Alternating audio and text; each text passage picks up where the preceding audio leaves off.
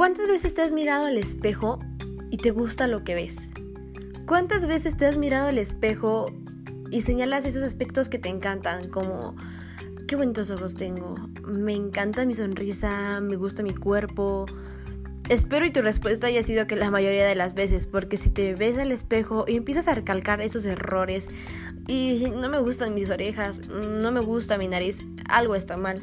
Este tema es muy importante ya que sin ello no vas a poder hacer lo que realmente te gusta, estar con quien te guste, no podrás brillar en todo tu esplendor y te mereces brillar más que nada en este mundo, mereces resaltar en todo lo que hagas.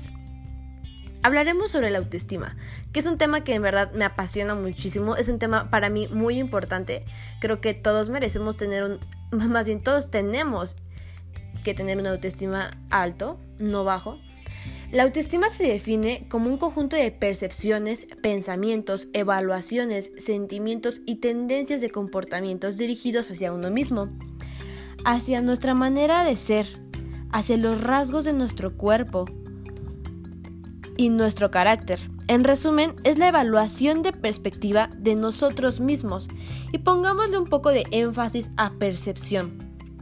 ¿Cómo nos vemos? ¿Cómo me evalúo a mí mismo? Cómo me hablo, qué es lo que me veo. Una persona con baja autoestima suele ser hipersensible, hipervigilante, hiperceloso. No se abren a la retroalimentación, que vaya, ojo aquí, la retroalimentación es muy, muy importante. Odian y le tienen miedo al rechazo, que el rechazo le debemos ver más como algo bueno. Bueno, no tanto, ¿verdad? Es como que, ay, luego sí, como que dices, qué horror que me rechacen.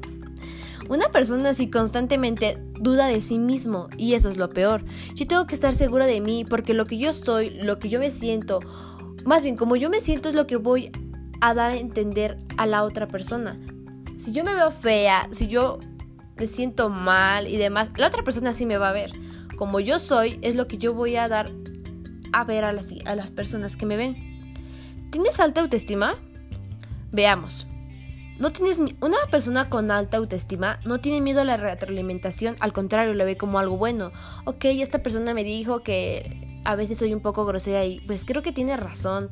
Dejaré de ser tan grosera. ¿Y en qué me ayuda? Pues ya voy a dejar de ser una persona mal educada. No le tienes miedo al rechazo social. Es capaz de poner límites. Eres asertivo. No eres esclavo a la perfección y tampoco te sientes inferior. Ok, está bien tener una alta autoestima, pero también un alto, ¿sabes? O sea, sí soy muy bonita, pero tampoco es como, wow, soy bonita, inalcanzable, nadie me merece y demás. Porque aquí es cuando viene el narcisismo y aquí ya hablamos de otro tema. Es un camino largo, tan largo como el tiempo que estás en esta tierra y será una buena inversión de un tiempo y esfuerzo. Te sientes mejor contigo mismo, no le tienes miedo al rechazo, regresas más rápido al juego. Es, es decir, por ejemplo, si hoy te despiden de tu trabajo, el día de mañana ya rápido estás buscando otro trabajo, mandando currículums, buscando, no te detienes, no, no ves este, esta piedra como algo malo y te vas y te acuestas y Dios mío, me quitaron el trabajo, ¿qué voy a hacer? Y te la pasas una semana llorando, no. Esta semana la puedes utilizar como algo bueno y en vez de caer, ok, está bien, me despidieron, razones van a tener, busco otro trabajo. Trabajos hay muchos. Por ejemplo, si la persona que hoy te rechazó, pues está bien, ella no me quiso, otras personas sí me van a querer, no pasa nada.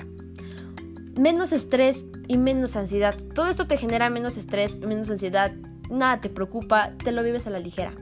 Una, es una muy buena herramienta en nuestra vida, sin miedo a ser vulnerable, ágil, voraz, inteligente. Es más fácil que vayas por lo que te gusta sin miedo es un estado muy virtuoso. Vas sin miedo a ser rechazado, te lanzas, haces lo que te gusta, no te importa lo que digan los demás, te crees capaz de hacer lo que de todo.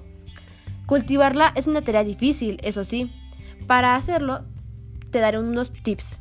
1. Identifica lo que eres bueno y haz más de eso ya que te alimenta. Ok, sí soy mala en las matemáticas, pero soy súper buena en la química, en la física. Ponle más énfasis en eso. Ok, sí soy súper mala en las matemáticas, pero la verdad es que dibujo muy bien. Métete a cursos de dibujo. Ponle mucho énfasis a eso bueno y deja de cerrarte los ojos por ese malo que tengas. Acepta los cumplidos. Deja de justificarlos. Ok, te dijeron bonita, pues muchas gracias. Ay, sí, pero es que ¿sabes qué? Porque tengo maquillaje, por eso me veo bonita. No, no, no, no, acéptalos. Deja de lado tu crítico y acepta lo comprensivo y compasivo como lo eres con tus amigos. Trátate como tratarías a una amiga. Supongamos que tu amiga te empieza a decir, no, es que me odio, estoy fea. ¿Y tú qué haces como amiga? No, y amiga, estás hermosa, eres inteligente, ok. Todas esas palabras que tú le dices a los demás, ¿por qué no te las dices a ti mismo? Tu cuerpo te escucha, tu, tu cuerpo te oye. Háblale bonito. Acepta tus virtudes, como también acepta tus errores. Ok, si soy mala en esta, pero está bien. Y saber que un error está bien, no te caigas porque tienes errores. Todo el mundo tenemos errores. El amor propio es un superpoder. Aprende a quererte, aprende a aceptarte tal y como eres, con esos defectos, con esos granitos, con esa pancita, con esa lonjita, con todo lo que tengas. Acéptate y ámate.